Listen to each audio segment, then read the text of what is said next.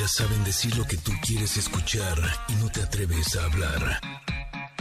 Ingrid y Tamara, en MBS 102.5.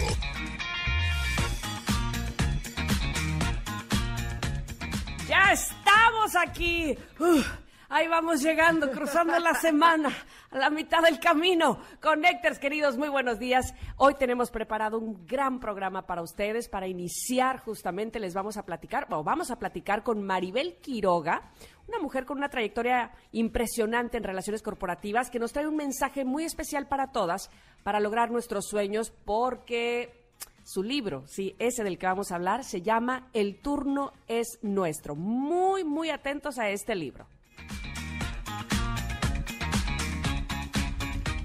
Familia hermosa, ¿cómo están? Feliz miércoles y sí, sí lo voy a decir, feliz ombliguito de semana, aunque suene lo más cursi del mundo. Y como ya se está haciendo costumbre, Sergio Almazán nos va a contar la historia, escuchen esto, está buenísimo, de un escándalo de principios del siglo XX, en donde una noche que se llevó a cabo una fiesta en la calle de La Paz, en la colonia tabacalera, en la cual participaron 42 hombres. La mitad estaban vestidos de mujeres.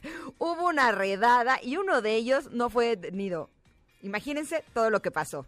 ¿De quién se trataba? Más adelante los detalles.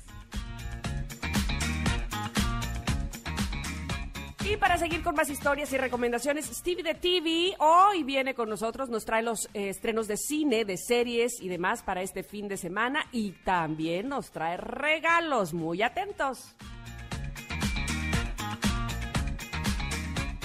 Y Andrea Vargas y Adelaida Harrison nos seguirán dando ejemplos para reconocer nuestra personalidad del Enneagrama y nos van a decir qué pasaría si nos reuniéramos las mujeres 20 años después de que salimos de la escuela. Cada personalidad nos va a decir cuáles somos. Así es que quédense con nosotras porque esto se va a poner muy, muy bueno. Comenzamos. Ingrid y Tamara, en MBS 102.5.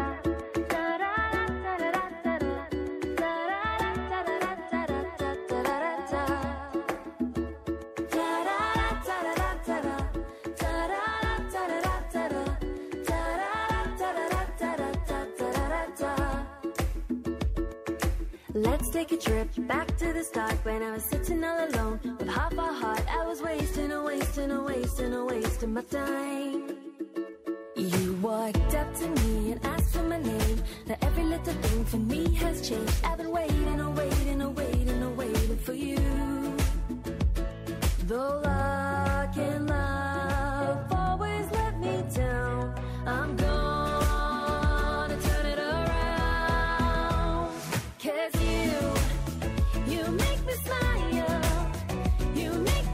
Cuando una canción te prende tanto que la cantas, aunque sea la primera vez que la has oído.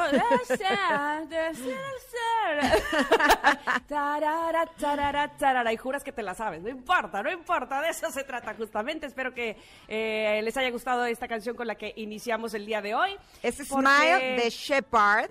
Y Shepard Shepard, todo lo que hace es así súper optimista. Entre Caloncho y Shepard me hacen el día. Bueno. No, muy bien, muy bien. Hacía falta algo así para iniciar este 11-11. ¿A ti qué tanto te gusta el 11-11, mi querida Ingrid? Eh, pues vamos a pedir muchos deseos todo el Pues día. mira, pues mira, ahí está, por si te servía de algo, 11 de noviembre el día de hoy. Quiero agradecer muchísimo a todos ustedes que a las 10 están con nosotros aquí en la Ciudad de México, escuchándonos en el 102.5 de MBS, pero también a todas las personas que en diferentes eh, horarios se van uniendo a este programa que es suyo, por supuesto. En Comitán, gracias a EXA 95.7. En Mazatlán, gracias a quienes nos escuchan en EXA 89.7. En Agua Prieta, muchísimas gracias a todos los que nos escuchan en EXA 99.9.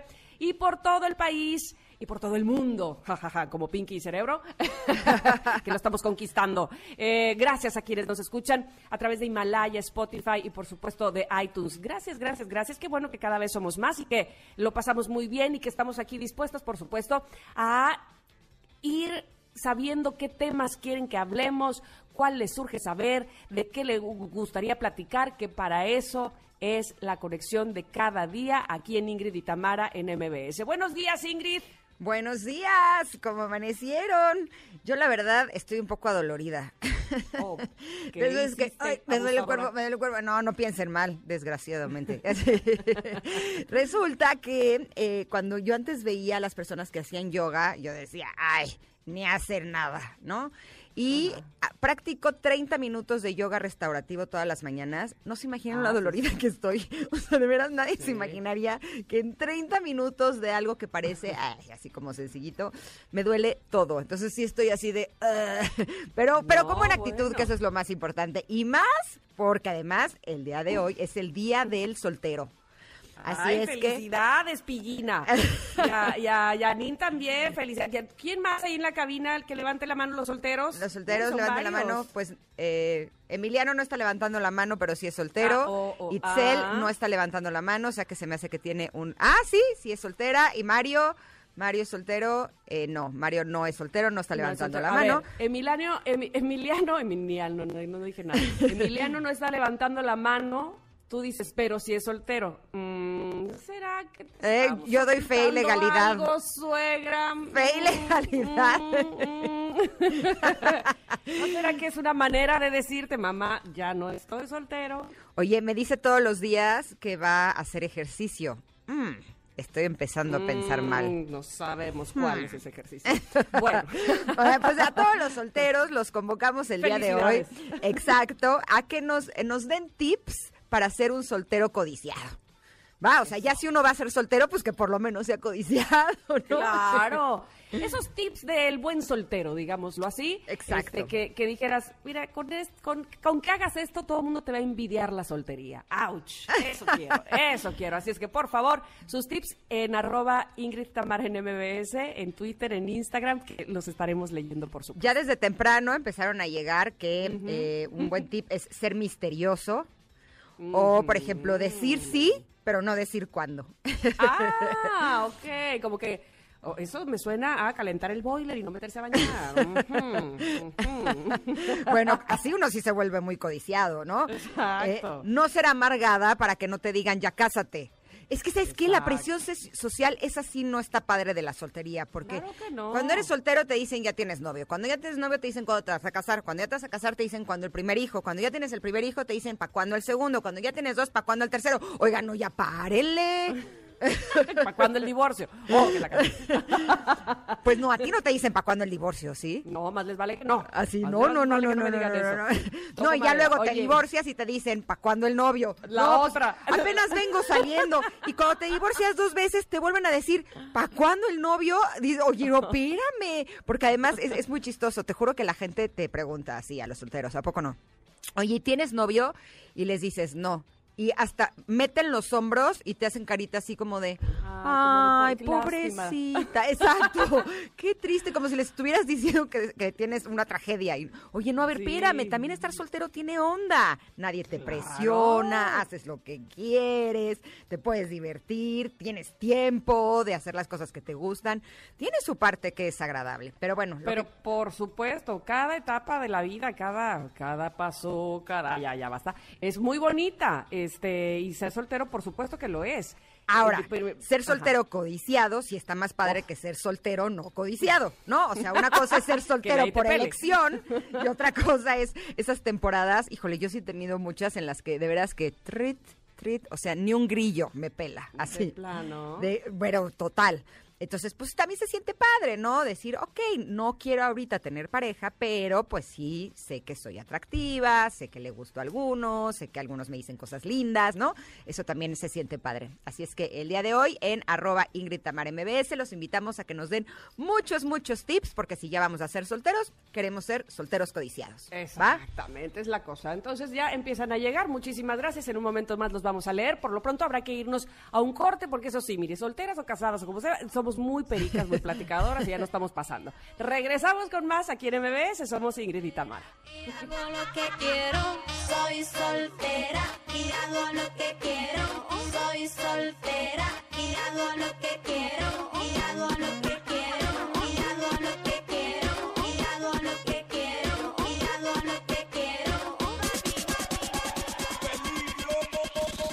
Soy soltera y hago lo que quiero.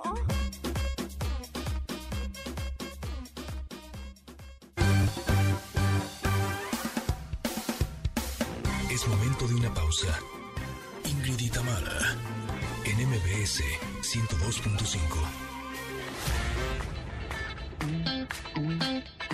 Ingrid y Tamara, en MBS 102.5. Continuamos.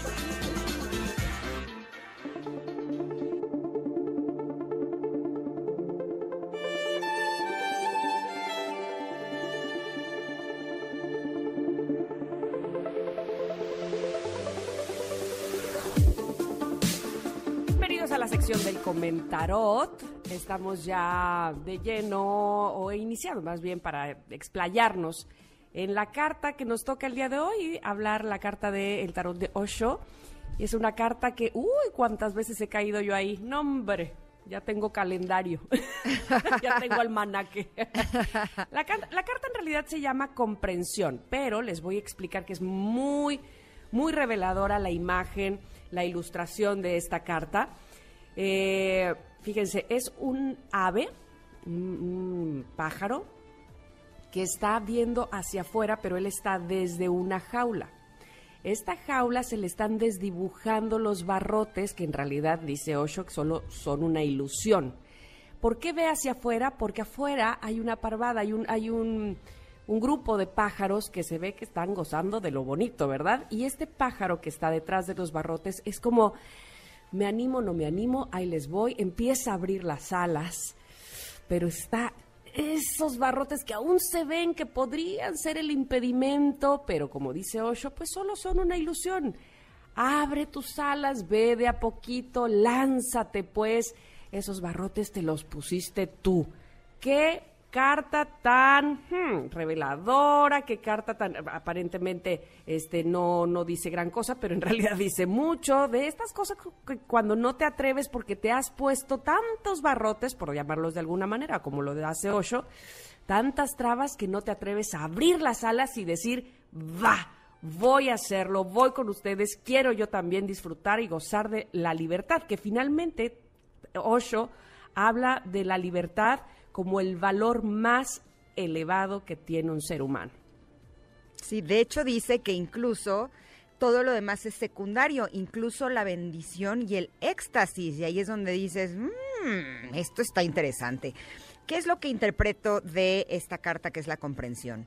Eh, todas aquellas veces en las que, que he estado, "Ay, ah, ¿por qué las cosas no salen como yo quiero? ¿Por qué las personas no hacen lo que yo quiero? ¿Por qué por más que trabajo en tal cosa no sale? ¿Por qué por más que quisiera?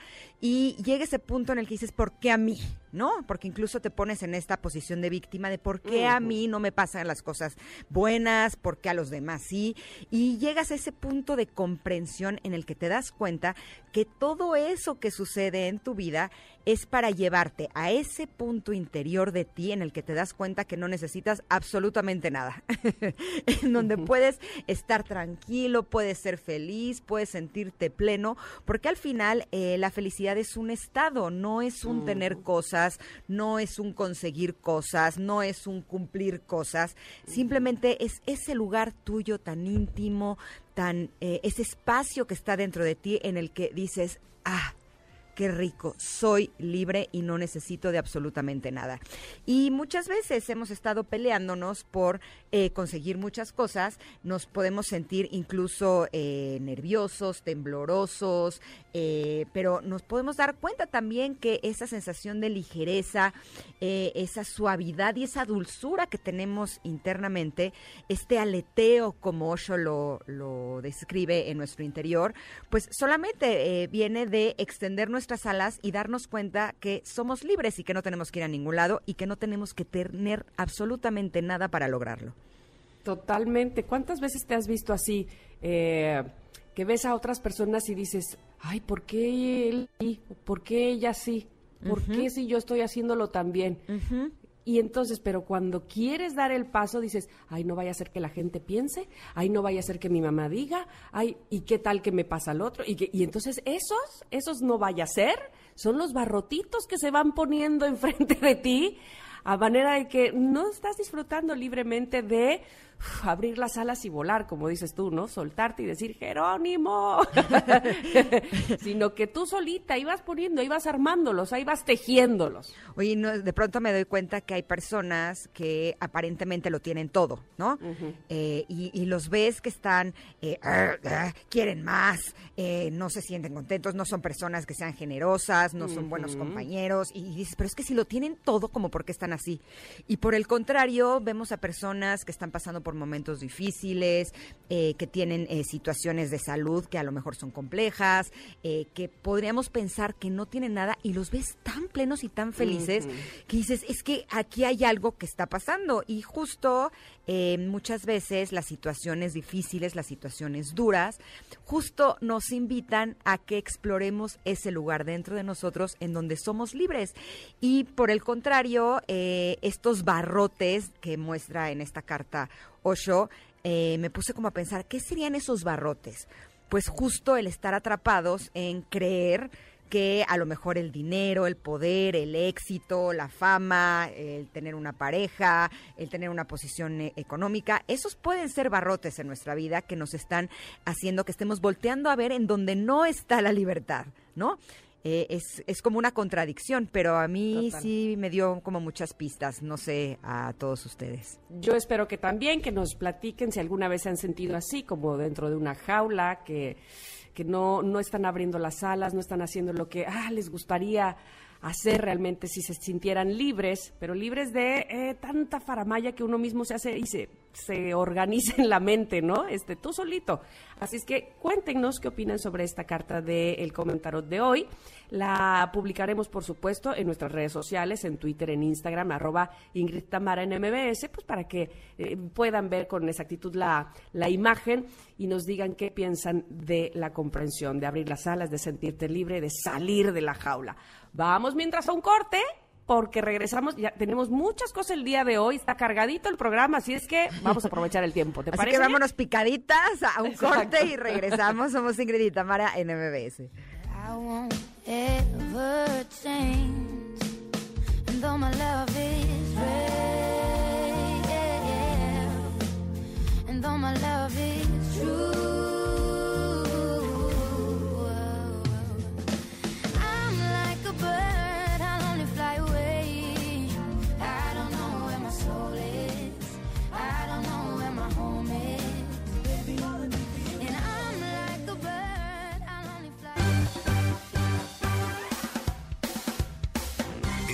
De una pausa.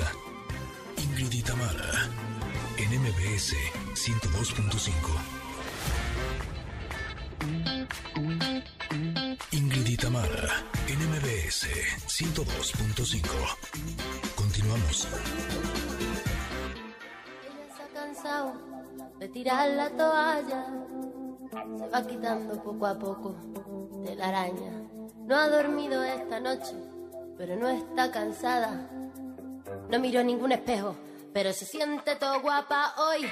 Ella se ha puesto color en las pestañas. Hoy le gusta su sonrisa. No se siente una extraña. Hoy sueña lo que quiere, sin preocuparse por nada. Hoy es una mujer que se da cuenta de su alma. Hoy vas a descubrir que el mundo es solo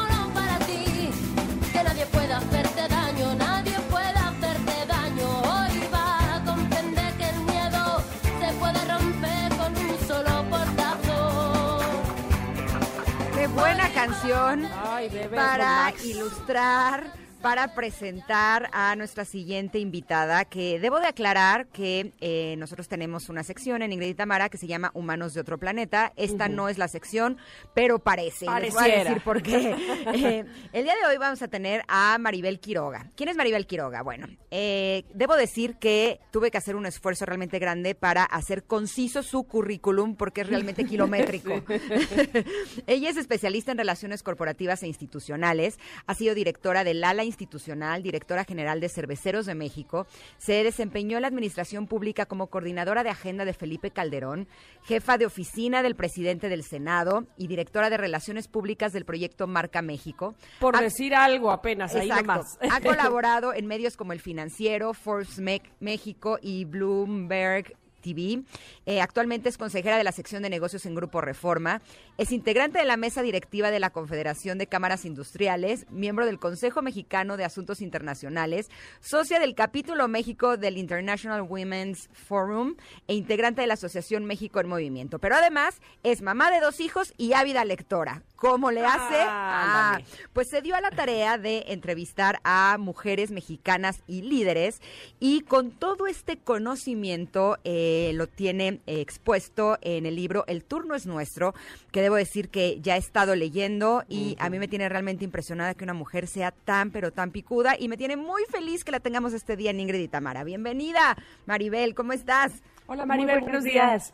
Ingrid Tamara, me da muchísimo gusto saludarlas y qué buena canción pusieron efectivamente. Muchas gracias. ¿Verdad? Sí te describe. Oye, pero bueno, Ojalá. independien- independientemente de eso, este, había que interrumpir a Ingrid con tu currículum porque necesitábamos eh, ocupar el tiempo para entrevistarte. Ay, sí. si no, se nos iba a pasar el tiempo, nada más Muchísimas hablando de gracias. todo lo que has hecho. Eh, qué gusto tenerte, como dice Ingrid, aquí en el programa. Después de haber eh, empezado a leer tu libro, que es muy interesante, que es una muestra fiel, me parece, de la fuerza, de la influencia, del liderazgo y demás características con las que contamos las mujeres, pues desde inicios de la humanidad y como parte de la evolución de la misma, y que tomaras a mujeres exitosas como referente. Cuéntanos cómo surge en ti la idea eh, para poder reunir a estas mujeres en un solo compendio. Por supuesto que sí. Muchas gracias, por supuesto, por la oportunidad, por el espacio. Eh, la verdad es que a mí siempre me ha gustado eh, escribir, desde que soy muy chiquita. Y después eh, siempre me ha gustado también el tema eh, de género, de, de defender, digamos, la igualdad y la equidad de las mujeres en todos los ámbitos. Y en Grupo Planeta me buscaron, entonces, digamos, en ese sentido, este, se juntaron el hambre eh, y las ganas de Las comer. ganas de comer. Mm. Exacto. Entonces, eh, decidimos hacer eh, este libro. Es un libro, efectivamente, eh, que junta, digamos, las experiencias increíbles eh, de 14 mexicanas, ¿no? Mujeres que han sobresalido en diferentes ámbitos o sectores y se junta, digamos, con mi propia voz en términos de la experiencia eh, que he tenido eh, en la vida por, por oportunidades distintas eh, laborales. Entonces es así como surge la idea de este libro, Ingrid Tamara.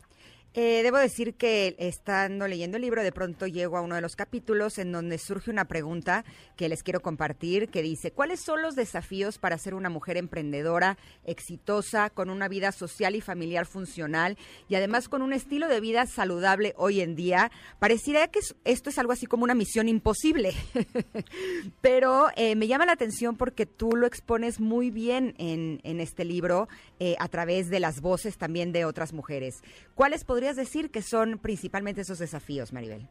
Mire, yo creo que el primer desafío es ubicar las prioridades que tenemos eh, en nuestra vida como, como mujeres, ¿no? Entender que existe una parte personal, ya sea esta familiar o sea de salud, y existe una parte, por supuesto, de cumplir nuestros sueños o nuestras metas eh, profesionales. Entonces, bueno, pues hablamos efectivamente de que es posible a través de qué? A través de, del equilibrio, ¿no? No lo digo yo, lo dicen eh, mujeres que, que entrevisto, eh, que señalan la importancia de, eh, eh, de tener una mente sana, en un cuerpo sano, la importancia de sentirse bien, por qué es esencial hacer ejercicio para ser funcional y, y decir también que, bueno, pues que tenemos que elegir, ¿no? Elegir qué, en qué le vamos a dedicar eh, tiempo y pasión en nuestra vida.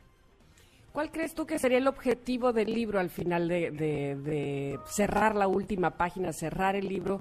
¿Con qué te gustaría a ti, que digamos eres la autora, que se quedara el lector? Mira, yo creo que eh, voy a señalar varios puntos, eh, si me permiten. Yo creo que el libro se, se convierte en una guía eh, para cerrar la brecha de género, ¿no? Eh, lo que buscamos, lo que busco con este libro es contribuir a la formación de nuevas generaciones eh, de mujeres eh, líderes en negocios y en el mundo de- del trabajo, también por supuesto en el ámbito público. Creo que es un libro que le puede enseñar a las mujeres independientemente de la edad que tengan, a sacar partido de sus redes sociales, por ejemplo, a dejar de ser víctimas de sus circunstancias y trascenderlas, a romper paradigmas. Eh, es una guía también que nos puede ayudar a materializar nuestros sueños más allá de, estereotipos y de limitaciones no solo sociales y externas, sino también de limitaciones eh, autoimpuestas. Eh, yo creo que también, Ingrid Tamara, esta pandemia nos ha dejado muy claro que independientemente, eh, digamos, de la trayectoria académica que tengamos o la educación o la preparación, eh, el mundo, el nuevo mundo que se nos que se nos presenta es un mundo que va a requerir habilidades y herramientas de otro tipo. Entonces creo que este libro puede eh, ayudar a adquirir eh, esas herramientas eh, que van a enriquecer nuestra actividad profesional y también nuestra vida eh, personal. ¿Por qué? Porque nos enseña cómo identificar fortalezas y, debilidades y, y también cómo mejorar las relaciones con, con los demás. Algunos de los temas que tocas en este libro son, por ejemplo, cómo salir de tu zona de confort, vencer los miedos, incluso el síndrome del impostor.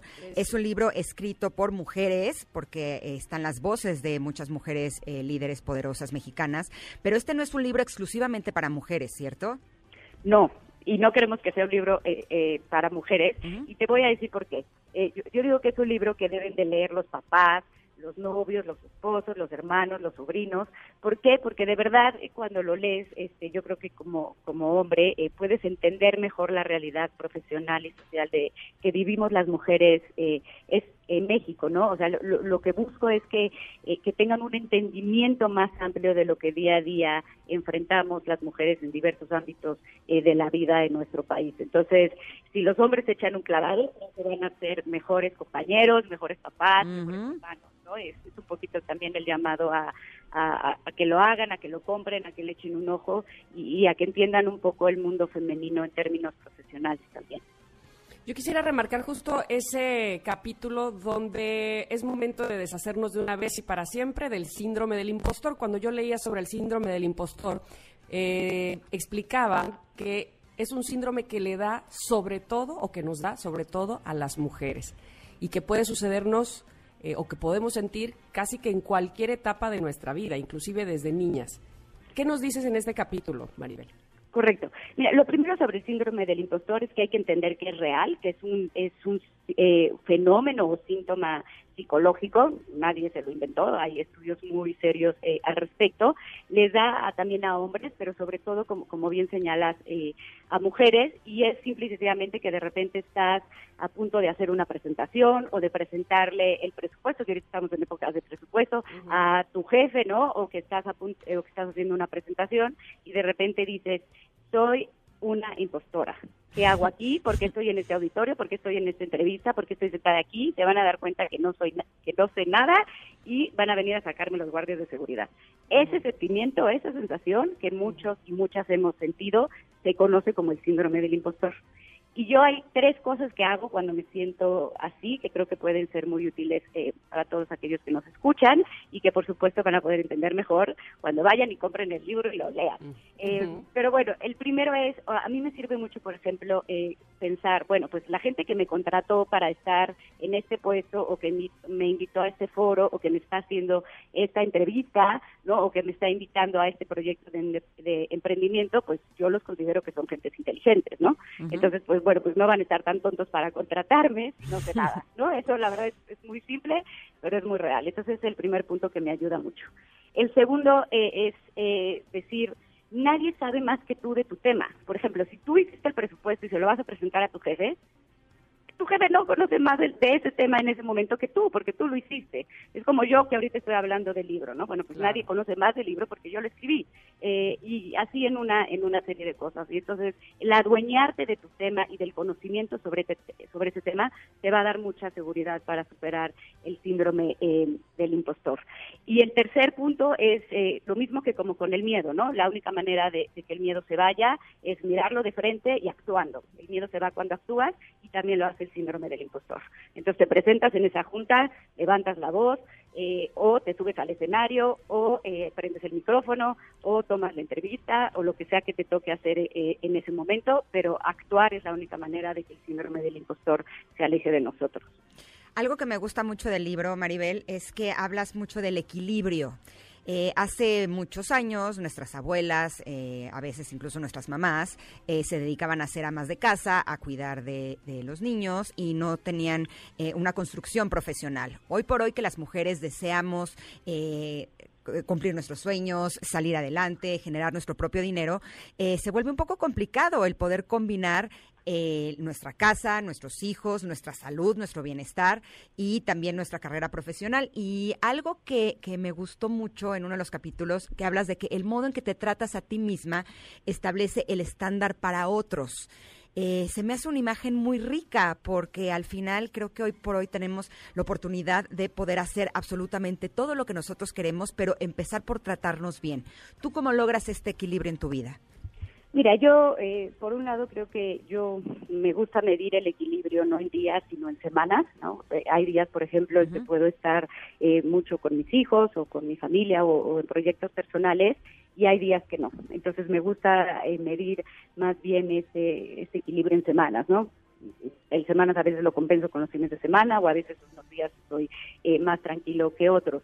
Pero lo que menciona sobre que los demás nos van a tratar como nosotros nos tratamos a nosotras mismas es súper cierto, ¿no? Yo creo que a veces las mujeres nos medimos con una vara muy alta a nosotras mismas, una vara que a veces está cargada de juicios o de, o de estereotipos o de frases con las que crecimos que no nos ayudan ni a cumplir nuestros sueños ni a ser mejoras mejores personas eh, ni ni a hacer ni a contribuir eh, digamos eh, al país eh, en lo que queremos entonces, un poco lo que yo pienso es, bueno, si podemos ser compasivos con los demás, ¿no? Si podemos ser generosos con los demás, ¿por qué no hacerlo con, con nosotros mismos? Entonces, bueno, en ese sentido eh, me parece muy importante. Y también justo ahí lo, lo, lo que mencionas en ese capítulo de, del equilibrio, hablo de la culpa, ¿no? Eh, La culpa es un tema que traemos yo creo que intrínseco las mujeres, es un tema antropológico eh, y que no solo con el que tenemos que aprender a vivir, sino el que tenemos que superar. Y a mí me ayudó mucho a superar el tema de la culpa cuando entendí eh, que la culpa al fin y al cabo es ego, ¿no? O sea, es ego, ¿por qué? Porque no puede ser la mujer perfecta, la mamá perfecta, la profesionista perfecta, ¿no? Y es falso creer que, pudimos, que podemos cumplir con todos los estándares eh, en la vida. Las cosas no funcionan así. O sea, la verdad es que tenemos que, entender que ni queremos, ni vamos a ser, ni somos perfectos eh, en todo. Y la culpa es también una mera noción social, ¿no? Y, y es, es un concepto que nos, que nos estanca y que no permite avanzar. Entonces, eh, pues, pues hay que superar eh, eh, ese tema y hay que entender que, que lo contrario a la culpa es asumir asumir responsabilidades, asumir errores, asumir acciones, responsabilidades. Eh, entonces, pues yo creo que, eh, que asumir es eh, una noción muy importante que nos va a permitir eh, movernos eh, lejos de la culpa. Y así podríamos seguir desmenuzando este libro y deliciosamente platicando con Maribel, pero no habrá nada mejor que tenerlo en mano, eh, ya sea de manera física o digital, y leer El turno es nuestro. ¿Cómo lo conseguimos, Maribel? ¿Cómo podemos tenerlo? Mira, eh, ya lo pueden conseguir en las librerías, eh, en todas las librerías principales del país, en Gandhi, en El Péndulo, en Porrúa, eh, está también en Sammons, eh, y lo pueden conseguir eh, de manera digital por Amazon, por supuesto, también por iBooks, y también si lo piden en Amazon les llega de manera física en unos tres días, entonces pues ya está en todos lados. Pues muchísimas gracias Maribel, no solamente por la entrevista, sino por poner en nuestras manos un libro tan rico como este que es El turno es nuestro. Así es que es momento de que las mujeres y los hombres también eh, podamos leer y enriquecernos con toda esta sabiduría. Gracias Maribel, te mandamos un, Gracias un abrazo enorme. espacio. Gracias. Wow, qué padre chava, ¿no? Sí, que, y muy interesante el libro. Yo, yo siento como que, este, no sé si estoy tronando, ¿no? Sí, sí mis estás tronando. truenan. Tus chicharrones truenan, sí. Ve al corte, que yo me de- desconecto y luego vuelvo a empezar. Perfecto, pero nosotros vamos a ir a un corte pequeñito, pequeñito y regresamos porque el programa de hoy está tan, tan rico que les va a encantar. Esto es Ingrid y Tamara en MBS. cara muerta solitaria porque no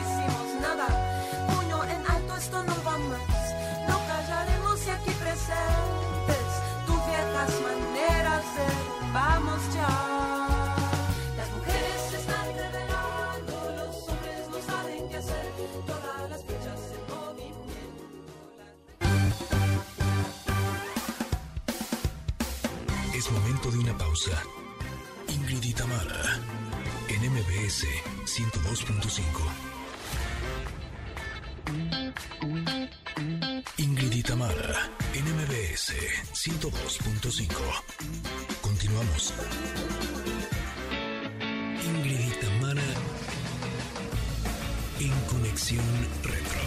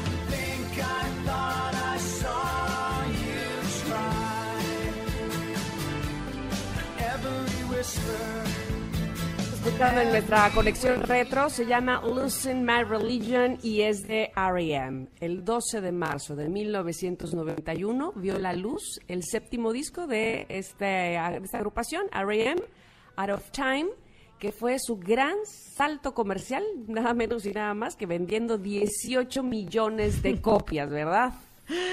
Algo tranquilito. Ahí nomás. Sí. 18 millones uno, a ver. Exacto. Esta canción, eh, la verdad es, a mí me parece que es una gran canción. Eh, ustedes saben que a mí me encanta saber, entonces los libros y los documentales son lo mío. Y hay un eh, documental en Netflix que se llama Song Exploder, eh, que uno de sus capítulos está dedicado a, a R.E.M. Y cuentan cosas bien interesantes, no se las voy a spoilear porque sí vale la pena que lo vean. Eh, pero esta canción la escribieron en 15 minutos. Así, así pasa, ¿verdad? O suele suceder, este, lo, lo veíamos también en la historia de, de Queen, de Rapsodia Bohemia, eh, canciones que también era de cinco minutos y ya tenían el ritmo, ya tarareaban la melodía, ya bla, bla, grabada. Pero ¿Eh? además el proceso cre- creativo es muy interesante porque el guitarrista de R.E.M. eh, estaba viendo la tele y de pronto agarró una mandolina y empezó a hacer la mandolina, lo- lo- que es lo típico de esta canción, es lo más representativo, y le salió como el tonito y dijo, ah, este tonito está bueno. Entonces, Lo puso en la mesa con los demás integrantes de la banda y eh, Michelle Stipe, que es el, el vocalista, empezó a hacer como la tonadita eh, y la grabaron. Y dijeron, pues es una canción así como que X, o sea, como que no la tenían identificada como que es- esto va a ser un gran hit, sino de hecho no querían que este fuera el primer sencillo de- del disco, querían que fuera otras canciones. Pero la disquera les dijo, no, no, no, no, no, esta eh, vale la pena. Incluso el vocalista dice que canta horrible, dice, es que a mí me salió espantosa, canté espantoso. Y yo creo que le salió con un estilazo y con una interpretación maravillosa. A lo mejor no es la voz que el mundo esperaba, pero sí creo que fue algo como muy único y eso es lo que hizo que esto se convirtiera en un hit a nivel mundial. Totalmente, totalmente. Y mira, pues este, yo creo que todo esto se resume, todo lo que acabas de decir, en talento. Y Por suerte. eso- no, y talento, porque cuando agarras una mandolinita, quiero ver que yo la agarre y, y, ah, no, sí, ya. En cinco minutos hice una melodía o te salga así e- esa la interpretación de una canción. Finalmente, yo creo que se resume en talento y bueno, pues este ya después viene todo lo demás hasta llegar a las 18 millones de copias, como ya les había dicho. Entre las canciones del disco, una de ellas se convertiría en el emblema de la banda y una de las más celebradas por sus fans y la crítica, Losing My Religion con un riff de mandolina, como ya nos platicaba Ingrid y como hemos estado escuchando, y se convirtió en un hit mundial como metáfora de amor no correspondido. Stipe explicó que la Stipe, que la expresión perder la religión hace referencia a un antiguo refrán del sur de los Estados Unidos en el que se dice que cuando ocurre algo terrible puede afectar tan profundamente a una persona que incluso dude de sus creencias. Justo esta canción fue todo un escándalo mundial también, no solamente un hit, eh, porque en el video eh, aparecen dioses hindús y algunas imágenes religiosas, y entonces algunas personas eh, rebeldes a lo largo del mundo lo empezaron a utilizar como, como una canción emblemática, como un himno en modo de rebeldía con motivos religiosos. Y evidentemente eso hizo que esta canción se volviera todavía más importante. Ahora, este álbum, Out of Time, debutó en el número uno en Estados Unidos y volvió a esa posición varias semanas después. Eh, ganó tres premios Grammy en 1992, uno como mejor álbum de música alternativa y dos por el primer sencillo Losing My Religion, eh, como mejor canción y como mejor video. Eh, pero solo en 1991 este álbum vendió alrededor de 4.5 millones de copias en Estados Unidos y demostró que una banda alternativa como esta podrían llegar a un gran público sin perder eh, su integridad. Eh, después eh, tuvieron como varias, varias canciones que no les fue mal. Sin lugar a dudas, Losing My Religion ha sido la más importante en toda su carrera. Pero a mí me gustaría que pusiéramos un pedacito de otra canción que es de este mismo disco, que incluso ellos decían que era mejor canción. Yo creo que las dos son fantásticas, pero vamos a escuchar Shine Happy People. Mm.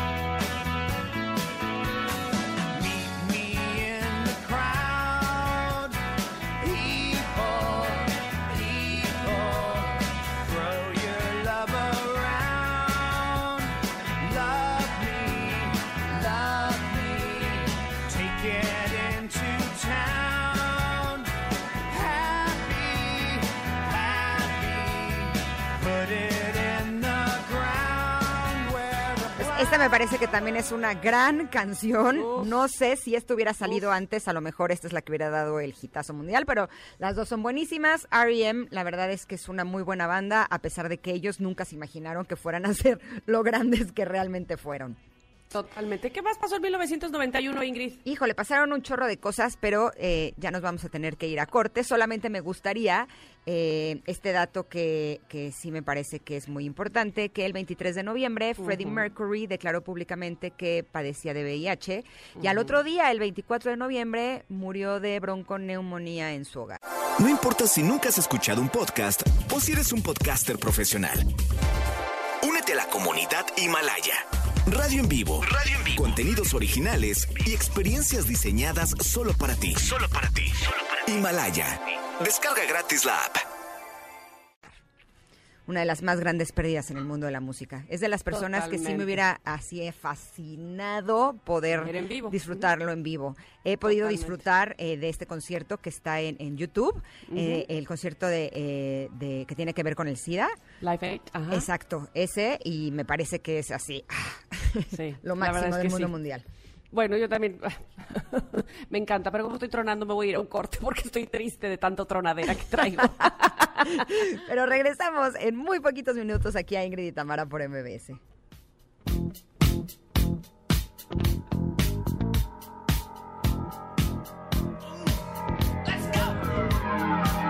Walks further down the street with the brim pulled way down low. Ain't no sound but the sound of feet. Machine guns ready to go. Are you ready? Are you ready for this? Are you hanging on the edge of your seat? Out of the doorway, the bullets rip. To the sound of the beat, yeah. Another one bites the dust. Another one bites the dust. And another one gone, and another one gone. Another one bites the dust. Hey, hey, gonna get you too. Another one bites the dust.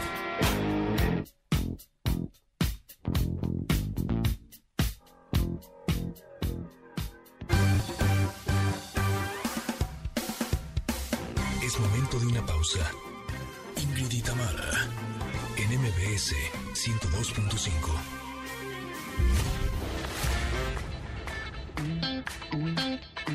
Ingrid en MBS 102.5. Continuamos. Cine y series, al estilo de Stevie de TV.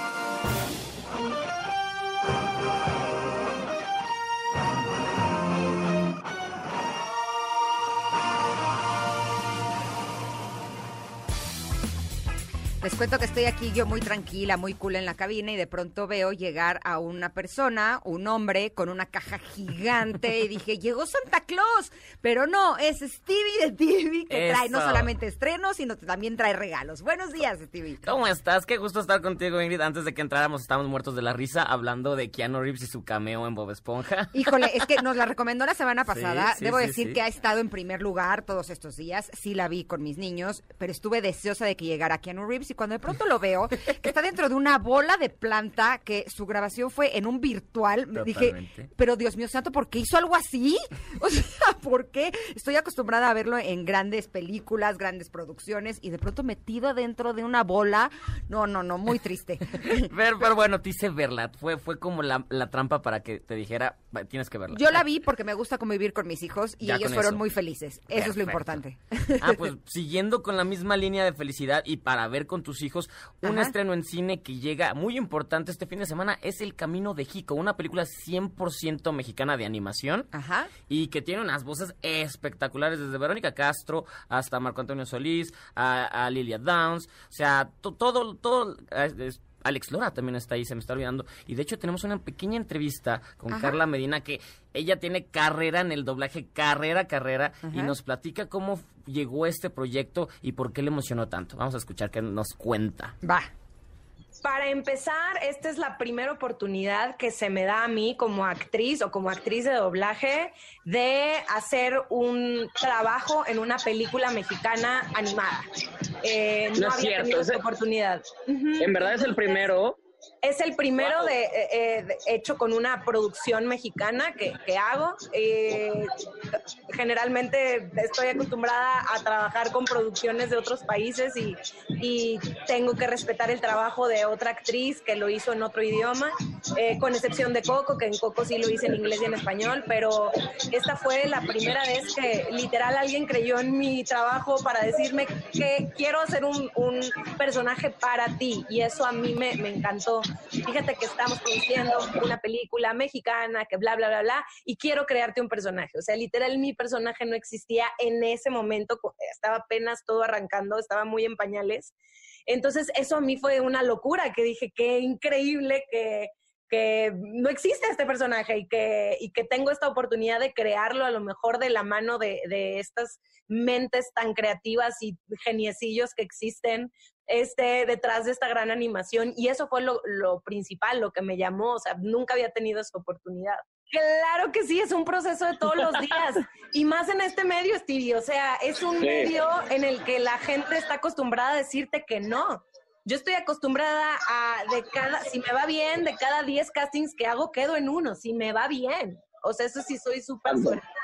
Entonces, eh, desde muy temprana edad, eh, estuve en un ambiente en el que o no me sentía suficiente o que me pedían que me viera más de cierta manera o menos de cierta manera, que hablara de cierta manera, que me moviera de cierta manera, que me viera, o sea, eh, y llega un punto en el que no le puedes dar gusto a nadie si no te das gusto a ti. Entonces, esto es un proceso de todos los días y por eso me parece que la historia de Jico es espectacular, porque todos eh, pasamos por eso, todos pasamos por esa etapa de dudas, que incluso hay una escena en la que está mi personaje y está con, con que le dices que eres mucho más que un perro, porque dices que yo nada más soy un perro, pelón, y le dices que eres mucho más que eso. Y eso nos pasa. A veces hay personas que creen incluso más en nosotros mismos que, que nosotros. Ahí lo tenemos. Esta película, El Camino de México, se estrena justamente mañana en todos los cines del país y como bien lo está diciendo Carla Media, tiene un mensaje muy importante de creer en ti mismo y, y tiene una animación, unos colores, algo nunca antes visto en, en el cine animado mexicano, así que se la recomendamos para los niños. No es tanto para adolescentes, adultos, pero los niños la van a pasar increíble y tiene un mensaje que vale mucho la pena. ¿En dónde la ¿Este es podemos en ver? cine o en alguna en plataforma? cine, esto es cine, ya Ay, cine. entré. Ay, qué bonito escucharte. Ahí estás. es que estaba tronando mucho, ya Oye, arreglamos. estoy, estoy con una tronadera, pero este parezco peor que niña reprobando aritmética. ¿Qué es esto? O sea, ahí tronando estás, ahí todas. Entonces sí, qué, qué gusto escucharte. Y sí, esta película se estrena a partir de mañana en todos los cines de la, de- del país. Perfecto. Muy bien. Camino de México, exactamente. ¿Qué más Ay, tenemos? Tenemos más estrenos. Eh, el domingo, esta plataforma, ya hay muchas plataformas, pero Stars Play nos presenta a toda Latinoamérica una serie que se estrenó en mayo. En Reino Unido se convirtió en el boom. Yo ya la vi completa y puedo decir que es de las mejores series que he visto este año. Se llama Guns of London. Una serie que es en mafias eh, en, en Londres, que distintas mafias que quieren apoderarse de, como quien dice, del trono, de, de manejar el movimiento. Y ahí vamos viendo cómo cada una se va enfrentando y van desmantelando y descubriendo situaciones. Es acción, la mejor calidad de acción que he visto, películas de acción, olvídenlas. Esto, aquí sí, sí, lo que les gusta es, es los golpes y las explosiones, lo van a encontrar, pero también tiene un thriller y momentos de tensión bastante interesantes. La recomiendo totalmente. Yo la pasé increíble, vale muchísimo la ¿Cómo se pena. llama? Y vamos, de hecho, ten- tengo llama otra eh, entrevista. Gangs of London. Guns of London y tenemos otra entrevista. Este es en inglés, es el protagonista, se llama justamente Sob Disiru y nos va a platicar rápido cómo se preparó para estas secuencias de acción. So we had a month worth of fight rehearsals before we started shooting. Um, Tuvimos unos meses de entrenamiento y ensayos antes de comenzar el rodaje. Me entrenó Jude Power, quien fue el coordinador de dobles y el diseñador de las escenas de acción. Él se encargó de que estuviera físicamente estable y preparado. También trabajé mucho con mi doble, todo el tiempo estaba ensayando. No nada más tenía que tener el físico para hacerlas, sino que además tenía que ser tan bueno, exacto y frenético como ellos necesitaban que lo fuera. Como te dije, en un principio yo no quería ser la razón por la que esta serie no funcionara. didn't want to be the reason that the yeah. fighting wasn't good, you know. So I had to I had to learn them backwards. Ahí, ahí tenemos justamente Sob Disiru, es el actor que nos está hablando y me encantó la voz en español que le pusieron. Felicidades. Aquí todos hacen de todo y Emiliano también es traductor. ¡Bravo, Emiliano! ¡Qué bárbaro! Su estreno Genial. como traductor. Me encantó y se la recomiendo totalmente. Se estrena en Stars Play esta serie Guns of London para los que quieren algo de acción, un thriller, tensión. La van a pasar increíble. De lo mejor de este año se los digo yo, que he visto casi todas las series de 2020. Órale, suena bien, ¿eh? Increíble, divertidísima y padrísimo para todos los gustos. Pero yo sé que tenemos regalo. Tenemos, dijo la otra. Claro, Tienes regalos. tenemos, tenemos, público. porque es de nosotros para el público. Y Es así de Aramos, dijo la mosca. justamente la semana pasada les dije, vean la película de Escandalosos que se estrenó en- por Cartoon Network el viernes a las 9 de la noche, este viernes pasado. Pues bueno, sí, ya estoy seguro que la vieron y vamos a regalar estas hermosas mochilas que ya estamos moviendo en redes, que ya las pueden ver en, la cuenta de Twitter, en la cuenta de Instagram y son padrísimas, son varias, porque ah, me ha tocado que nada más traigo uno, no, ya, ya, ya no estamos en pobreza, ya podemos regalar más. Eso, eso. Y va a ser sencillo eso, que- con que nos digan el nombre de los tres osos protagonistas. Es muy fácil, todos se la saben. Los primeros que nos digan el nombre de los tres osos protagonistas se llevan estas padrísimas mochilas para meter el lunch o para los toppers, todo eso. En Twitter, ver, arroba Ingrid Tamara MBS. Ahí está, ahí está, y arroba si dices de los tres osos protagonistas, ¿de qué? Otra vez, De dígame. escandalosos, de escandalosos, la película que se estrenó el viernes pasado y les pedimos que la vieran. Mm. El nombre de los tres osos protagonistas de esta película. Está buenísimo. Oye, y está empezando el, el Festival de Cine en Los Cabos, ¿no? Justamente hoy arranca el Festival de Cine de los Cabos. Debería de estar allá, pero bueno, pandemia. Y va a ser virtual, totalmente virtual. Si se meten a la página de loscabosfilm.com, van a poder ver todas las películas. O sea, la inauguración que es a las 8 de la noche, si se meten, van a poderla ver todos juntos. Una gran película que se llama Calle Millionaire, que tiene a E- E- Evan Rachel Good, a Gina Rodríguez. Y vamos a estar viendo muchas, muchas películas. Un documental que se llama 76 días, sobre los primeros 76 días del brote en Wuhan, todo lo del COVID. Este documental se presentó en Oh. Toronto y dicen que es espeluznante, pero también muy interesante de verlo. Va, va- va a estar totalmente gratuito. quiero verlo. Se meten todos los días a la página, a la de, a la de loscabosfilm.com y van a poder meter y, de, y checar las películas que tienen, son exclusivas y cosas que van a estar pro- próximamente en la temporada de premios. Así que se las recomendamos muchísimo. Mucho para todos. Mil gracias, Stevie. Oye, hoy es día del soltero. ¿Tú eres soltero? Eh, a, a veces cuando A me conviene. No, no es cierto. A ver, dime, un tip, estamos pidiéndole a la gente que nos diga tips de el buen soltero. O sea, un tip que te hace ser un soltero codiciado. ¿Cuál Un- será? Un tip que me hace ser co- soltero codiciado, eh, que siempre trato a todas las personas muy bien y que me gusta y me gusta atender y, y darles darles felicidad a las personas. Entonces, eso, eso totalmente. Ay, a las Qué mujeres sí nos encanta eso. Y seguramente a los hombres también nos gusta, o sea, les gusta y nos gusta que nos trate bien todas las personas. Qué bonito tip, muy bien, ah, muy bien. Stevie. Perfecto, bien, perfecto. Que nos traten como reinas. Eso, es lo Eso, que nos eso, gusta. sí, a y nosotras también tratarlos como reinas. Exacto, Por es supuesto. pareja la cosa, sí, muy bien. Vamos a ¿Dónde ir te a un encontramos corte, ¿no? nada más, Stevie? Arroba Steve de TV por todos lados, así estamos. Perfecto. Ahora sí, nos vamos a un corte, pero regresamos con Sergio Almazán, el cocodrilo, aquí en Ingrid Tamara por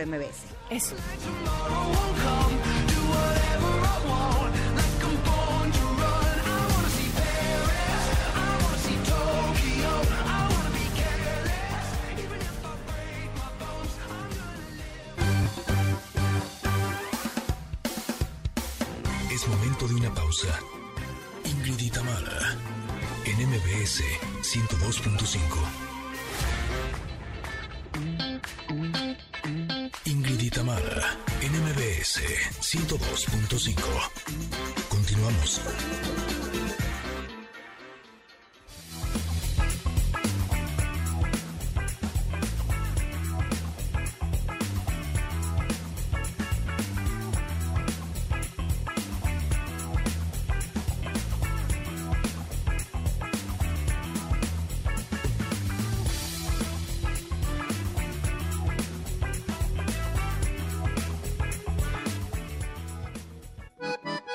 Tamara en MBS.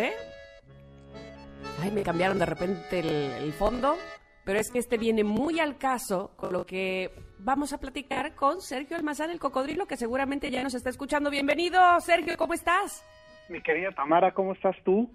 Yo muy bien, muy feliz de saber que teníamos sección contigo y que nos vas a hablar de este famoso y que se volverá más famoso, el baile de los 41, porque viene una película próximamente justamente que habla sobre sobre esta historia. Pero Claro. qué mejor que tener el contexto y saber qué fue lo que pasó en aquel baile donde no eran 41 sino 42. Cuéntanos. Así es, ya, ya espoleaste el chiste, ¿eh? De- No, de porque la gente se lo Ah, sabe. sí, de este, hecho, oye, eso dice déjame el saludar también a, a Ingrid. Hola. Hola. Yo no me lo sé, no me lo sé. Entonces está No, perfecto, ya, échale, bueno, échale. vale, vale, vale, ahí Ahí va. va, pues sí. Eh, bueno, imaginemos, eh, vámonos solamente 119 años atrás, es decir, en apenas iniciado el siglo XX, en 1901, en medio de este México porfiriano, donde todo era francesado, donde todo era glamour, claro, en el centro del país, ¿eh? en la Ciudad de México, eh, las grandes casonas de estilo porfiriano daban cita a esta aristocracia eh, que, como dice Salvador Novo, eh, mustia y tímida y que se despojaba de esos eh, cartabones que marcaba la sociedad porfiriana justo al caer la noche. Pues eso ocurrió entre el 18 de noviembre y 19. ¿Por qué digo? Porque fue en la noche y descubiertos en la madrugada del día 19. Según cuenta la historia, en la cuarta calle de, eh, de La Paz, en la colonia tabacalera, al centro de la Ciudad de México, ¿dónde está eso? ¿Dónde está el Monumento a la Revolución? Esa calle hoy día se llama Ezequiel Montes. Y eh, ahí eh, dieron aviso unos vecinos a los gendarmes, que sería la policía nocturna, de que había mucho escándalo en algo que era como una bodega, no era exactamente una casa, sino una bodega. Al llegar el gendarme y tocar la puerta, eh, pues descubre cuando abre la puerta que un afeminado vestido de mujer con la falda recogida, con la cara y los labios llenos de maquillaje eh, y con una voz muy dulce y melindrosa le responde, se le ofrece algo, mi general, y le dice, pues eh, quiero su permiso para ver por qué eh, tienen ustedes una fiesta. Descubren ahí que hay una fiesta de 42 asistentes eh, de los cuales 21 estaban travestidos de mujer, todos eran hombres, 21 de mujer, y otros estaban eh, vestidos de militares. Eh, fueron detenidos por el gendarme en turno, como hacía su labor nocturna, eh, no había un permiso para una fiesta a esas horas y mucho menos en esa vestimenta. Ubiquemos que son el inicio del siglo XX. ¿Pero era Nadie ilegal? habla de la homosexualidad. ¿Era ilegal vestirse de mujer? Este, pues en ese momento nadie habla de la homosexualidad, ni siquiera está reglamentada, no es que sea ilegal, ni siquiera se reconoce que exista. ¿no?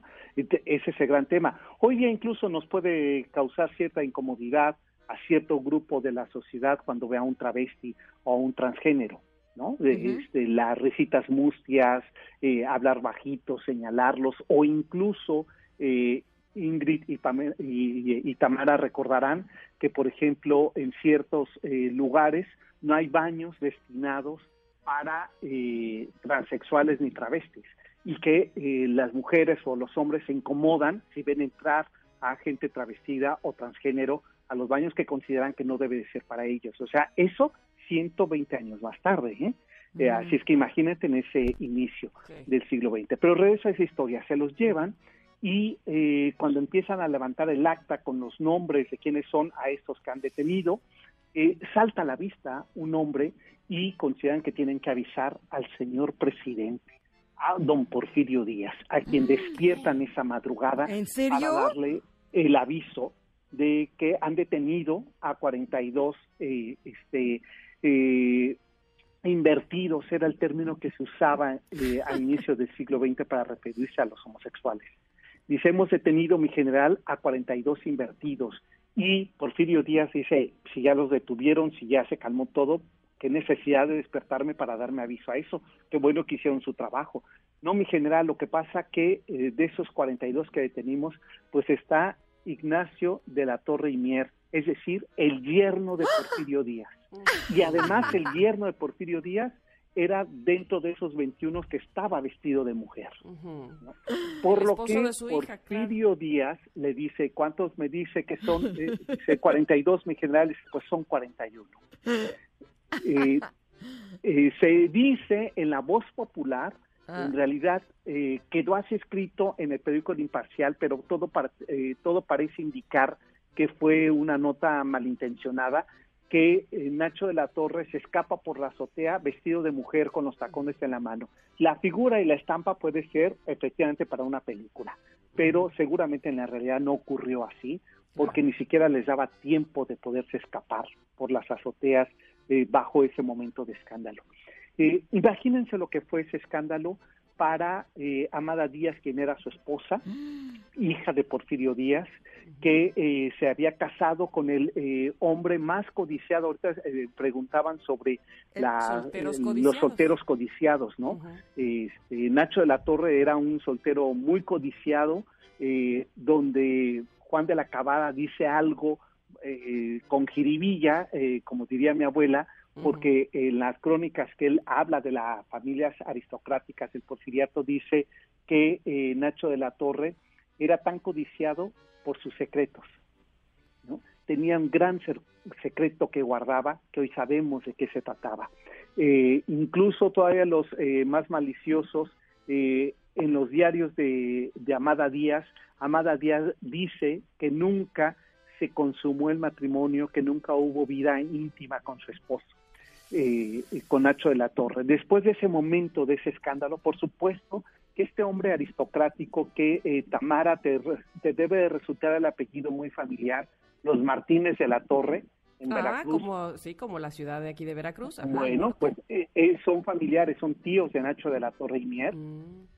Eran unos tíos aristocráticos del porfiriato que llevaron el, eh, el tren hasta Veracruz y que eran de grandes productores azucareros de esa zona y, eh, y Nacho de la Torre, su sobrino, pues había heredado parte de esas haciendas.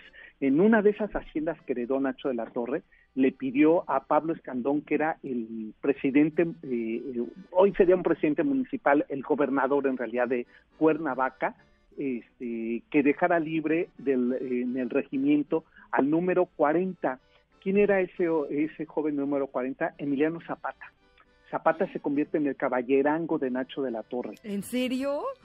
Y, y hay miles de historias alrededor de si tenían o no una relación. Si, nada de ello hemos, se ha podido comprobar, no hay documentos. Lo que sí sabemos es que cuando en 1913 viene la decena trágica, eh, después de que Díaz ha renunciado al poder y se queda amada con Nacho de la Torre, que ya era el yerno muy incomodísimo para Porfirio Díaz y se queda en México y Porfirio Díaz parte al exilio.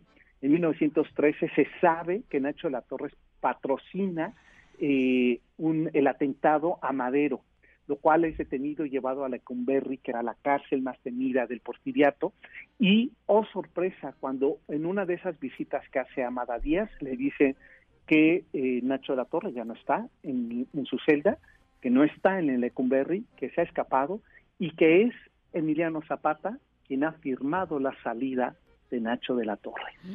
Eh, lo toma prisionero y se lo lleva a Cuernavaca. Después de ahí, Nacho de la Torre partiría hacia Nueva York, donde además le, eh, le escribirá a Amada Díaz, eh, abordando buque para Nueva York, padecimiento me impide caminar. Te informaré donde esté, pronto espero verte. ¿Cuál era ese padecimiento? Que cuando va a Nueva York, eh, Amada Díaz, para encontrarse con su esposo, en, a principios de, de, de 1915, eh, este, eh, de 1918, eh, este, el parte médico indica que había llegado muy enfermo con una infección terrible eh, que le llevó a la muerte a Nacho La Torre porque tenía eh, deshecho lo, eh, el esfínter y este muy dañado el ano.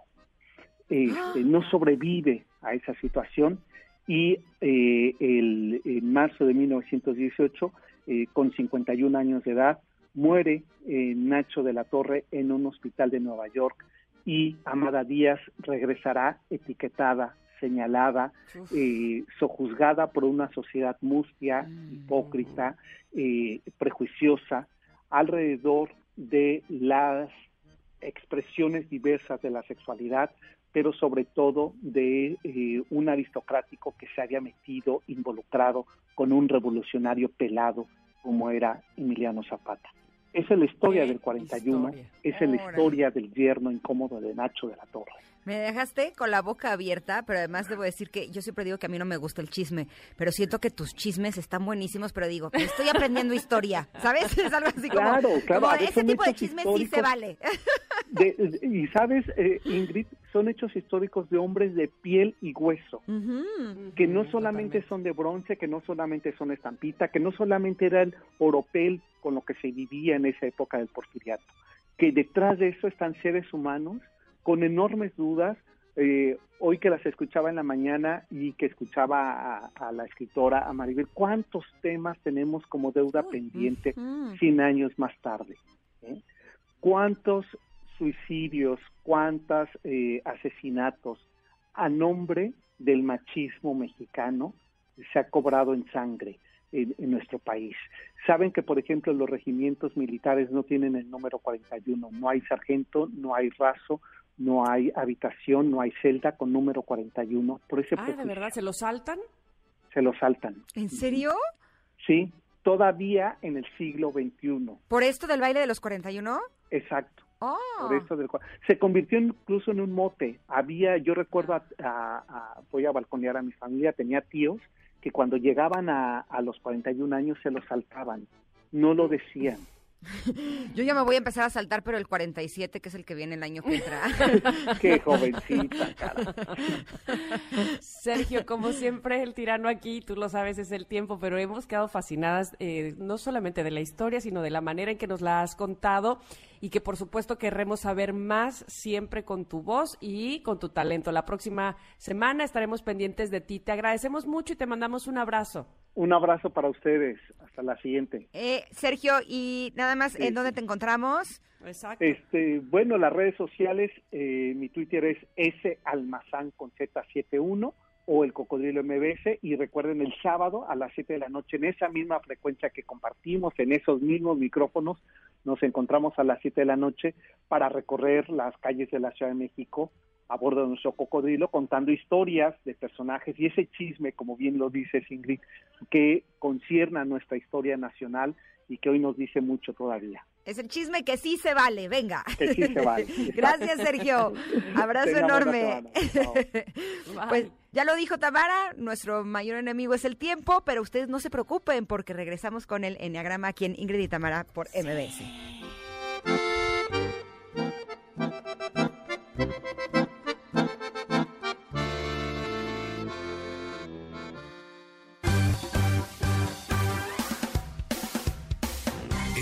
De una pausa. Ingrid y Tamara, en MBS 102.5.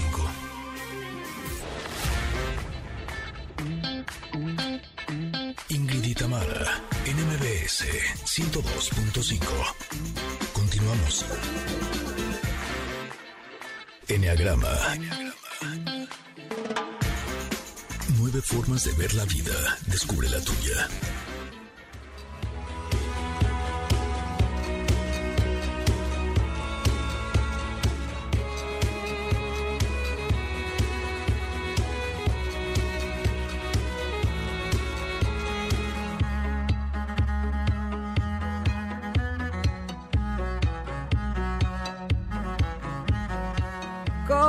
Hemos disfrutado de este día aquí en Ingrid y Tamara? Y debo decirles que me lleno de alegría porque el tema que vamos a estar platicando el día de hoy con Andrea Vargas y Adelaida Harrison está realmente espectacular para aprendernos a conocer a través del Enneagrama. Eh, les doy los buenos días. ¿Cómo están? Andrea, Adelaida. Hola, hola Tamara, hola Ingrid, ¿cómo están? Qué gusto en este miércoles de Enneagrama nuevamente estar con ustedes. Estamos súper felices porque además el tema de hoy se me antoja muchísimo. Ya me estoy empezando a reír y todavía no empiezan porque nos van a platicar qué es lo que sucedería en una reunión de exalumnas después de 20 años de haber salido del colegio, pero cada comentario y cada cosa que pasaría a lo largo de las nueve personalidades del Enneagrama. Ya se me está haciendo agua a la boca de ya. Nada más quiero preguntarte algo, Ingrid. Eh, ¿Te has reunido con tus co- excompañeras de la escuela en algún momento? Sí, sí, tengo de hecho relación con varias. Y sí, la última vez que me reuní fue hace como, yo creo que un año, con compañeras y compañeros, y fue realmente divertido. ¿A Bueno, ti? pues yo, yo la verdad es que no, no, no tengo, por ejemplo, este reunión de ex compañeros de primaria o secundaria, no, pero sí de la escuela de música en donde iba y también cada uno tenemos una personalidad muy distinta, así es que seguramente voy a encontrarme reflejada en el eneagrama que el día de hoy nos platicarán Andrea y Adelaida. Adelante, muchachas. Oigan, nomás quiero aclarar, es lo que pensarían de antes de reunirse en, este, en la comida de la clase.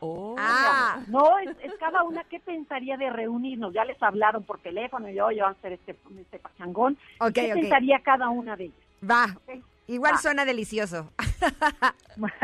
Bueno, ¿qué les parece que empezamos con la personalidad 1? Ajá. Es conocida como la perfeccionista. Entonces, después de que la invitan, obviamente va a tener una cantidad de cuestionamientos personales. No sé si ir a la comida porque tengo una junta ese día. Ay, me acuerdo que eran fiestas tan infantiles todas. Estas chavas son súper infantiles. Ay, y ya me imagino, me van a estar contando puras tonterías, presumiendo que es súper inadecuado para personas de esta edad. Pero bueno, puede que resulte una pérdida de tiempo. No sé si ir o no. Es que además en esta vida no puedo cumplir con todo, pero pues sí tengo que cumplir con ellas.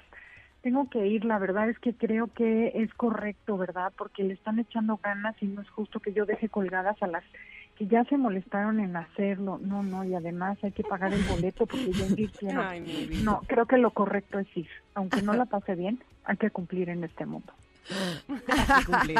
en este mundo, además. Ok, entonces no- nos vamos con la amiga 2, Ah. personalidad 2, conocida como la servicial. Recuerden que son cariñosas, lindas, apapachonas. Y esta dos pensaría, ay, qué emoción, muero de ganas de verlas y de abrazarlas a todas. Me voy a llevar todos mis álbumes, mi música de esa época para reírnos, bailar, hasta que nos corran. Ya sé, voy a llevarles a todos su gacete vintage con su nombre, una frase linda y un detallito para que siempre se acuerden de mí.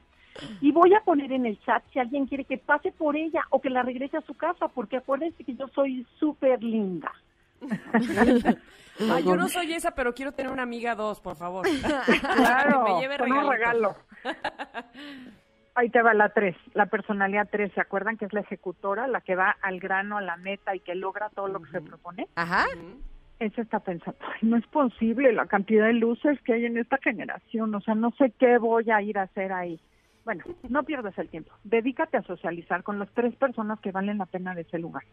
Preguntarles cómo les va, porque supe que la Tatis Corcuera se fue de crucero a la Ribera Francesa. Necesito que me cuentes si los galanes valen la pena por allá. Y bueno, la Coquis la acaban de nombrar CEO, así es que tengo que organizar una reunión en corto para ver qué negocio podemos sacar por ahí.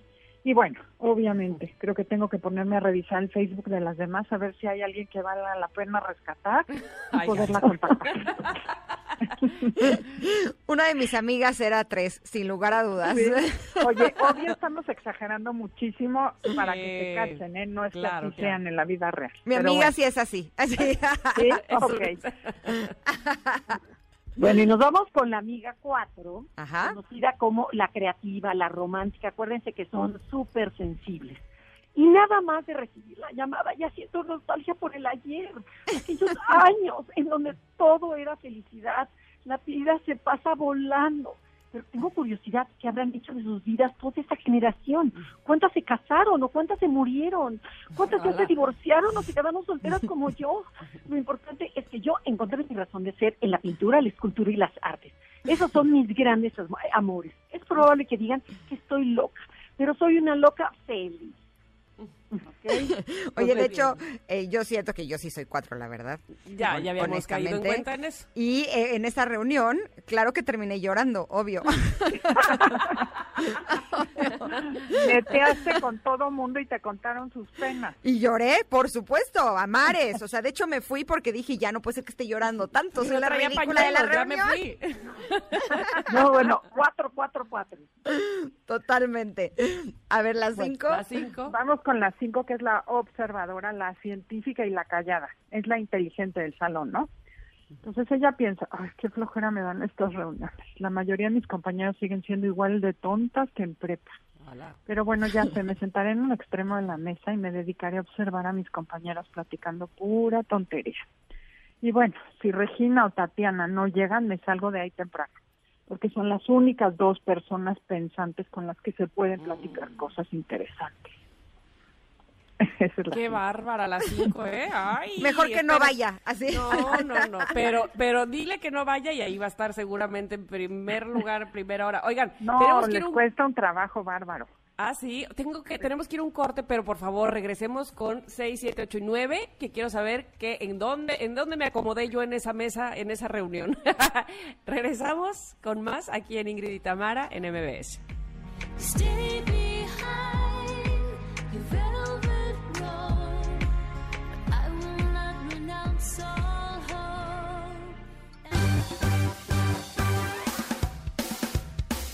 Es momento de una pausa.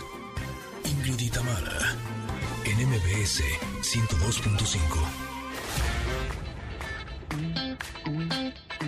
Ingrid y Tamara, en MBS 102.5. Continuamos.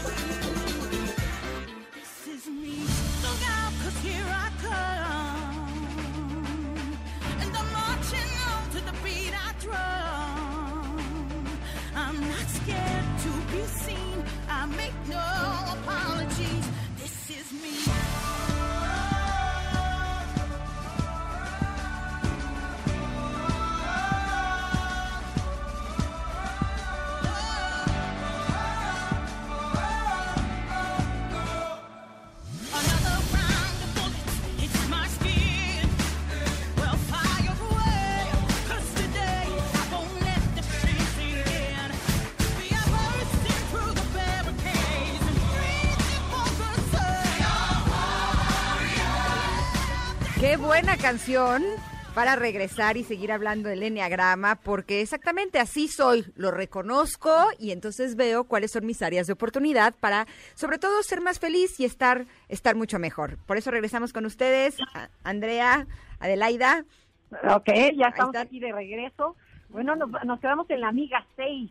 Exacto. Le hablan por teléfono para invitarle a, a la reunión de hace 20 años, que no se ven, y dice, bueno, la amiga 6, conocida como la cuestionadora, la escéptica, la ambivalente, la miedosa, la que duda de todo, diría. Ay, estoy feliz. Qué buena onda de poder ver a todos después de 20 años. Pero pensándolo bien, ay, no sé cómo llegar al restaurante. ¿Y si me pierdo? ¿No llego? ¿O si me asaltan en el camino porque no conozco los rumbos? Ah, ¿Y habrá estacionamiento? No, ya sé. Mejor me voy en Uber para sentirme segura. Pero otra cosa, ¿y si al llegar mi grupito de amigas no me hace caso? ¿Dónde me voy a sentar? ¿Y si no me reconocen? ¿Ay, qué hago? ¿Voy o no voy? Bueno, puedo inventar una excusa y no pasa nada. O me armo de valor y me aviento al ruedo. Ya sé, mejor decido en la noche con mi almohada, ya veré. Entonces, es una persona que constantemente está dudando y de repente se vuelve muy fuerte y de repente se vuelve muy, muy débil. Ok, ok. Es el tipo seis. Exacto. Las seis. Las siete. La siete, que es la optimista y la alegre, o sea, la alegría de la fiesta. Ay, mis amigas, qué gusto volver a verlas, qué emoción, por fin llegó ese gran día. Llevo dos meses pensando y planeando este evento, qué barbaridad. De verdad que tenemos que divertirnos muchísimo y sacar muchas fotos para que vean las demás generaciones quiénes somos las más alegres y divertidas de toda la escuela. Claro que voy a llevar juegos y premios increíbles. En una de esas se dejan y hasta jugamos botella, como en los viejos tiempos. Y bueno, si se baja el ánimo, pues podemos hacerlo de prendas para que sea más divertido. Pero nos la vamos a pasar increíble, porque de eso me encargo yo. Esa es la siete. Digo, la siete va con todo. También quiero una amiga 7, ¿eh? Y ahí ahí está que te Tatiana, ¿no?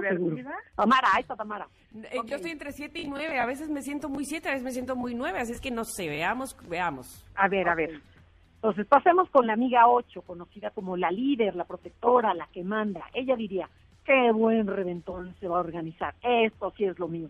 Aunque de antemano sé que muchas son unas codas y que otras son muy de la vela perpetua, sé que me van a dar tanto gusto verlas después de 20 años que yo voy a invitar todo el vino y la música. Voy a llevar a mi compadre que lleve a su conjunto de cuates para que nos toquen música y bailemos hasta el amanecer. Ese día se van a acordar de quién es Julia Rodríguez. Sí, señor. Oye, yo tengo una compañera 8 que de verdad pone su casa, pone la mesa de dulces, no pone alcohol porque es desayuno, pero siempre pone mucho más que cualquiera, es súper espléndido, totalmente. Órale. También queremos una amiga 8. Así es, además es la rica del grupo. Ah, mira. Ponga todo, está bien. La nueve. Vamos con la para 9, ¿te cerrar, a acuerdas que es como la mediadora, la pacificadora? Ajá. Bueno, la 9 empieza. Ay, qué flojera ir a esa reunión, no sé para qué, dije que sí. O sea, llegar y saludar a todo el mundo y a ver dónde me toca. Ay, además voy a tener que gritar porque todas dicen que no me escuchan cuando estoy hablando. Pero bueno, le echaré ganas y total. Paso el día de manera diferente. Cuando me invitaron dije que sí feliz y estaba muy entusiasmada por ir. Pero no sé por qué se me pasa eso cuando llega el mero día y me da una flojera que igual no voy, ¿eh? Me quedo aquí echada viendo televisión. Esa es la nueve. ¿Qué dices, Tamara? Sí, sí, sí, sí, sí, sí. O puedo ser, de verdad, qué marcado. O puedo ser las siete y sí voy y les organizo y llevo los, este, los concursos. O puedo ser la nueve totalmente y mejor me quedo en mi casa sin No, problema. pues yo creo que puede ser como yo, mediadora nueve. Sí, me, me parece a mí que sí, sí, sí, sí. Sí, lo importante es ver qué te mueve para saber qué tipo de personalidad eres. Y, por ejemplo, si la 7 le bu- busca la alegría, lo positivo, eh, la, lo- lo- la excitación, y el 9 busca la paz y la armonía. Entonces Ajá, es bueno, ¿qué es lo que más me mueve a mí en esta vida? Por ahí hay que checar. Porque además cuando el 9 llega a la fiesta ya como gordo en tobogán se deja ir y se la pasa súper bien. Pero Sí, es la última. ¿eh? puede ser la 9 la última y baila y baila y todo, y, pero todo es Exacto. Paz y armonía, no pasa nada. Eso, es- Wow. puede ser por ahí, sí, sí, sí, sí. Bueno, pues estamos definidísimas, ya quiero ir a esa fiesta, Ingrid. Exacto, Una, una es. cuatro y una nueve en potencia quieren ir a esa fiesta. También yo- tengo un poco de nueve, creo que sí podría ser la última que se va ¿Ves? de la fiesta, pero siempre y cuando no llore, ¿no? Si no, ya me fui. Oigan, muchísimas gracias, esto cada vez se pone más divertido y nos gustaría que nos invitaran el próximo sábado, ¿qué es lo que vamos a tener en Conócete? Bueno, vamos, vamos a hablar sobre la personalidad 3, pero lo interesante es que invitamos tanto esposos, familiares, eh, nueras del número 3 para que nos Oh. hablen sobre esa personalidad, lo bueno, lo malo y lo curioso del 3. Y también si quieren conocer más sobre su personalidad, síganos en nuestras redes, Enneagrama Conócete, en todas las plataformas, Facebook, Instagram, eh, este, y todas las demás. O, cual, o, en- o info arroba enneagramaconócete.com, si nos quieren mandar algún recadito. Por supuesto que sí, está buenísimo. Les agradecemos mucho que hayan estado con nosotros y les mandamos un abrazo enorme. Gracias a ti, un beso. Gracias. A las dos, las esperamos Hasta la próxima semana. Gracias. Qué divertido, de veras me ataco de la risa, porque es como verme a mí misma, pero de frente y más exagerada, ¿sabes? No, es como, y ver ok, a las demás también. exacto, es que, ¿cómo me muevo de aquí si soy eso, no? Pero como decía la canción, así soy yo, this is me. Exactamente. Oigan, estamos a punto de irnos. Vamos a ir un corte todavía, pero regresamos a despedir el programa como Dios manda, Ingrid. ¿Te parece No, bien? no, no, no nos vamos a un corte, ¿tú crees? Nos podemos Ah, quedar. Ay, sí, podemos seguir hablando. Uy, es- me dieron el mi mero mole. Exacto, podemos seguir hablando y eso está muy bueno porque Bueno, estamos... ¿Sí? Sí, sí, porque tenemos, ¿sabes qué? Mensajes del público, porque hoy les preguntamos que nos dijeran tips de cómo ser un buen soltero, un soltero codiciado, hoy que es Día del Soltero. Mira, Jonathan dice, mi tip de un buen soltero, casado, separado, divorciado, es tener un corazón noble, aunque abusen de eso, es mi debilidad y abusan de mí por eso. No, tampoco uno hay que dejarse, ¿no? No, pues, ¿cómo? Pero no, no. la nobleza de corazón, eso es una de las más grandes aptitudes que puede tener una persona y sí, se vale ser noble, pero también aprender a poner límites, ¿no? Así es. Oye, mira, por ejemplo, Uriel dice, concéntrate en metas que te hagan mejor laboralmente, emocionalmente y espiritualmente. Ay, eso está muy lindo, ese tip. Sí, buenísimo. La verdad es que sí. Tú no nos has dicho cuáles eran tus, tus armas de soltera. Este, híjole, que no lo sé, ser muy simpática. Ay, sí. este, atraparlos con mi risa y con mi este sentido del humor. Es que estoy buscando uno muy bueno, espérame que, que ah, aquí está, este de Sakura. Dice, podría ser un muy buen tip para soltero codiciado tener una seguridad en sí mismo que nada lo pueda derrumbar. El cómo camina, el cómo se ve, lo que habla, esa seguridad que cuando lo escuchas te la transmite con su personalidad. ¿Qué Muy tal? bien. Yo podría decirles que algo bien importante es aprender a reconocer cuáles son tus gustos, tus necesidades y quererte mucho, mucho para relacionarte con las otras personas desde ese lugar. No, no intentar que otras personas llenen esas necesidades o esos vacíos que puedes llegar a tener, sino más bien eh, tener siempre la conciencia de compartir con la otra persona todo lo que tú ya eres. Y así nos vamos a ir porque ya se nos con acabó el programa. consejo, con ese último tip que dio Ingrid, muy bonito de soltero codiciado. Pero Muy ¿saben bien. qué? Que mañana tenemos la sabiduría de Ferbroca, Uh, eh, tenemos a Pontón y es el Día Mundial de la Obesidad y vamos a tener información realmente importante. Así es que no nos queda más que mandarles un abrazo enorme, que pasen un día extraordinario. Gracias Tamara y gracias producción por este día. Gracias a todos, besos, bye. Besitos, bye. ya no habrá más soledad. Como yo no estoy ni comprometido, ni casado, ni